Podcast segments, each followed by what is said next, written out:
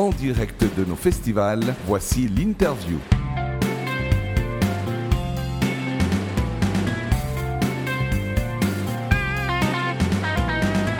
Bonjour à toutes et à tous, vous êtes euh, sur Redline Radio. Euh, nous sommes actuellement au Paléo Festival de Nyon, euh, dans un lieu très intimiste hein, qui est le Cosmo. On aime beaucoup cet endroit, rafraîchissant, joli, sympa. Et nous sommes donc avec le programmateur Jacques Monnier. Bonjour. Comment vas-tu Jacques? Ça va, super. Super, très On se réjouit de démarrer. Exactement. Je te remercie d'être avec nous pour ces quelques minutes d'interview. ben, je, je, commencerai ben, par donner la parole à euh, ben, à nos deux euh, délégués au festival, donc hein, Tess et Pat Johnson. Euh, lequel des deux souhaiterait commencer par la première question? Bah allez, je me lance, c'est parti. J'aimerais savoir un peu, ben, déjà si tu es tout seul ou si c'est une équipe pour pouvoir programmer tout ce merveilleux festival. Alors effectivement c'est une équipe. Alors pour la musique nous sommes trois personnes. Danny Azenshine qui est là depuis une dizaine d'années. Euh, Mathieu Monnier, euh, qui est là depuis euh, deux ans, et moi-même.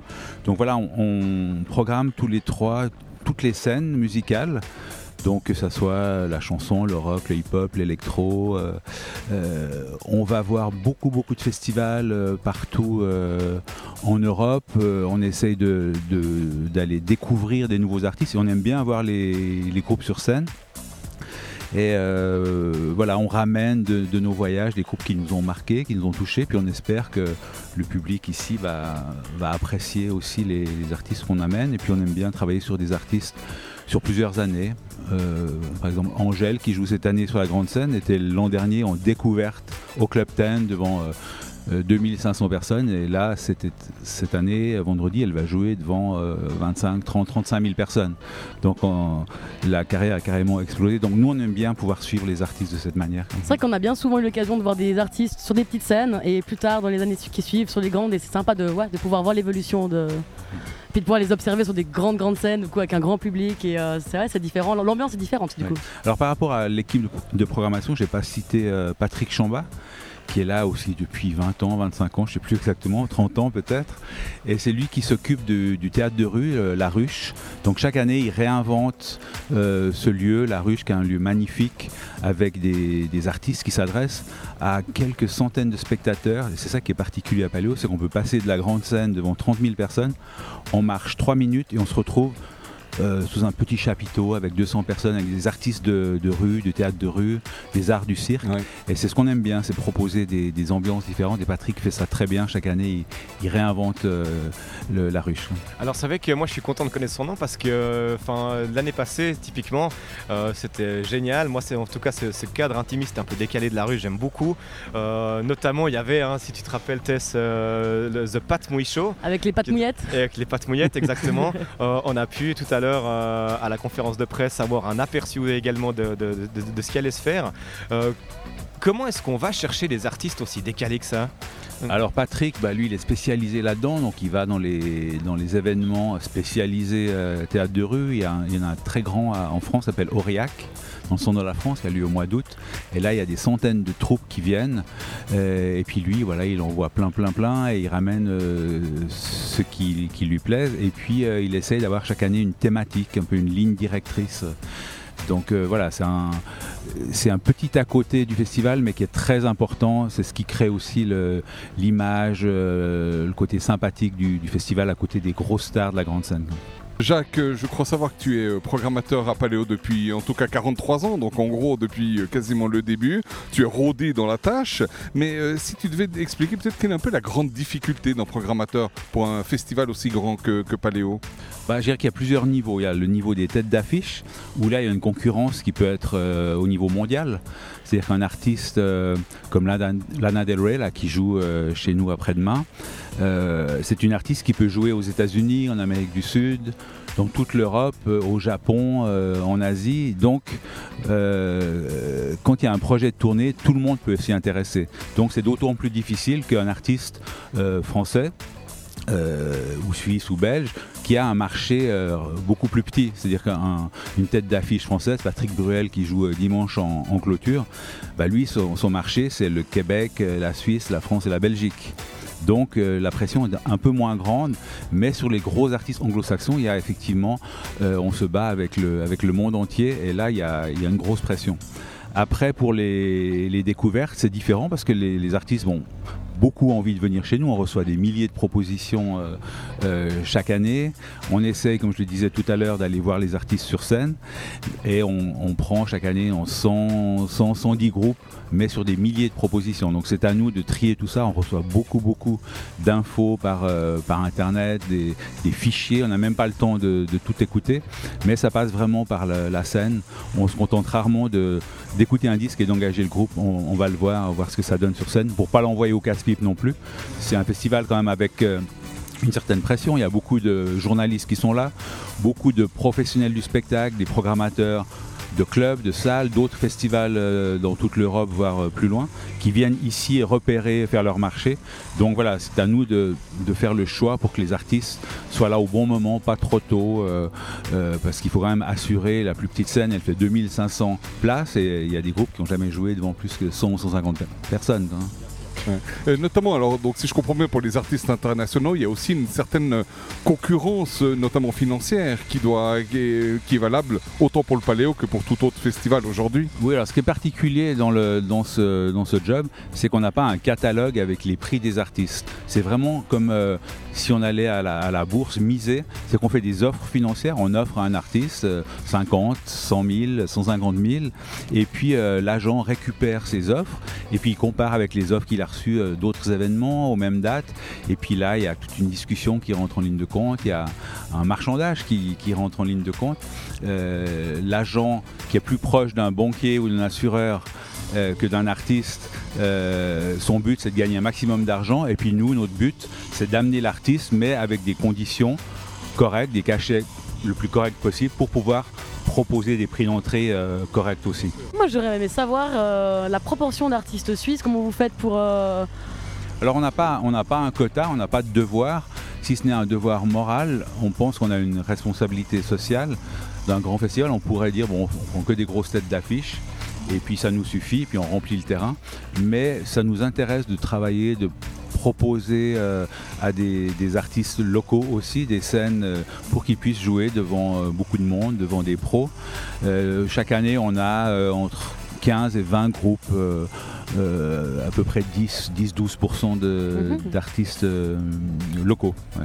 C'est joli, hein, je pense que c'est plus de la plupart des festivals dans la région. Hein.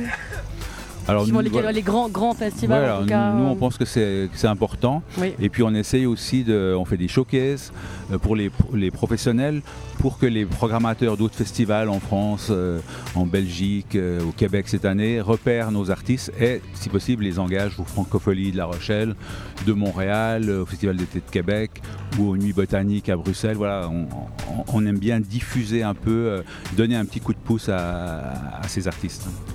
Alors moi je profite de faire le parallèle maintenant avec euh, l'hôte d'honneur qui est le Québec.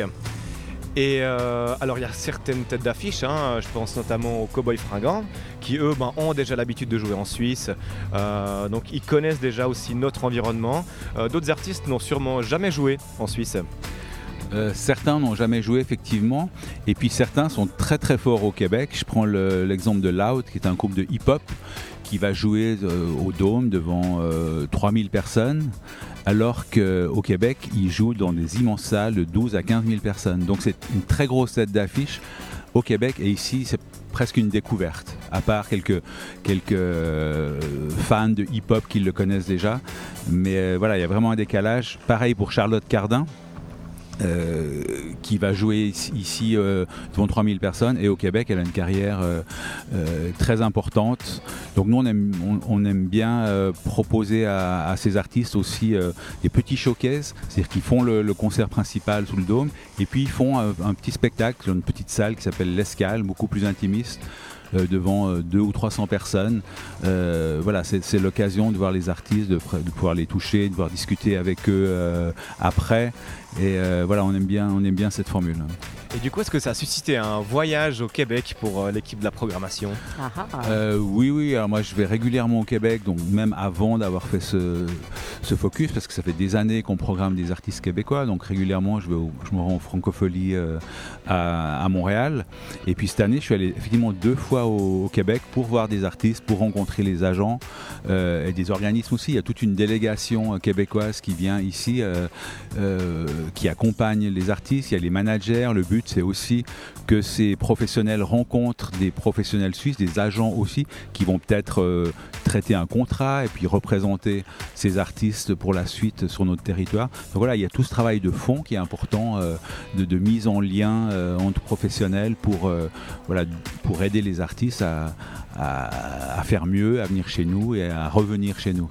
Euh, on l'a dit, euh, Jacques, donc tu es programmateur depuis maintenant 43 ans. Est-ce que, après tant d'années en tant que responsable de la programmation, tu peux encore aujourd'hui avoir un rêve un artiste ou quelque chose que tu aimerais, que tu rêves encore de pouvoir réaliser? Alors, tant que l'artiste est toujours vivant, il y a toujours, toujours l'espoir. Par contre, il y a des rêves qui ne sont pas réalisés. Je veux parler plutôt de ceux-là, parce que tous les autres, la plupart sont possibles, à part les artistes qui jouent dans des stades qui sont inaccessibles. Mais avec de la patience, on, arrive à tout. Par contre, euh, j'ai rêvé d'avoir Serge Gainsbourg, d'avoir Barbara. Et euh, voilà, c'est des artistes qu'on n'aura jamais. Et voilà, ça, c'est des grands regrets. Ou Leonard Cohen, qu'on n'a pas eu le temps d'inviter.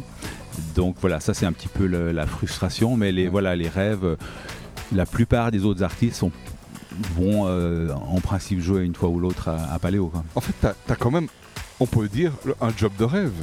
Tu as envie euh, d'avoir certains artistes, en gros, un jour tu vas y arriver.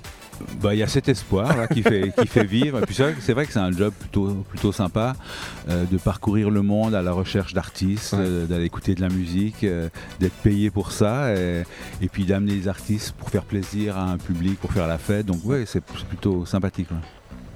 Ah chouette, et moi j'aurais une petite question pour toi Jacques.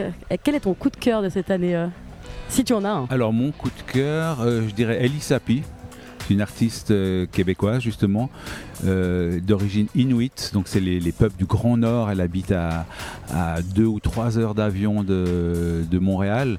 Elle vit vraiment, bah, maintenant elle vit à Montréal, mais sa famille est toujours euh, dans, le, dans le Grand Nord. Et elle mélange dans sa musique des traditions de son peuple, donc elle chante en partie en inuit et en anglais et en français, mais elle a modernisé la musique donc il y a un fond de tradition, mais c'est assez rock, pop. Et moi j'adore cet artiste et j'espère que ce sera une des belles révélations de cette édition. Bon, on se réjouit que nos, euh, auditeurs et tout, le public puissent découvrir également euh, cet artiste. Est-ce que tu as une petite anecdote euh, en tant que programmateur de quelque chose qui un peu insolite une fois Un truc fou qui est arrivé pour cette édition. Ou, une précédente. Bon, il y, a plein d'anecdotes, mais je pense à il y en a une qui me vient à l'esprit. C'est il y, a une vingtaine d'années, je pense déjà, Véronique Sanson venait jouer chez nous. Et puis euh, on envoie un chauffeur la chercher à, l'aéroport. Et puis euh, elle rentre dans la voiture, puis elle parle au chauffeur, elle dit ouais j'ai un problème, j'ai mal aux dents. Est-ce que tu peux m'emmener chez un dentiste? Le chauffeur, ouais, pas de problème, euh, je vais te trouver ça. Voilà, ils font quelques kilomètres, ils s'arrêtent à Versoix. Euh, le chauffeur l'a fait monter euh, de deux étages, il ouvre la porte, il se lave les mains et il met une blouse blanche et il dit voilà tu peux t'asseoir là. Ah, et en fait le chauffeur était dentiste puisqu'on a beaucoup de, de, bénévoles qui font toutes sortes de métiers hein, dans, leur, euh, leur, vraie vie en guillemets. Et puis là, c'était assez marrant parce que l'artiste, elle se dit, mais il est chauffeur et c'est lui qui va, qui va me soigner mes dents. Donc il y a, eu un petit moment, de, une petite frayeur euh, sur le moment, mais ça s'est bien passé. Puis elle a joué. Euh, sans avoir mal aux dents. Oh, excellent. eh bien, en tout cas, Jacques, un grand merci pour l'interview.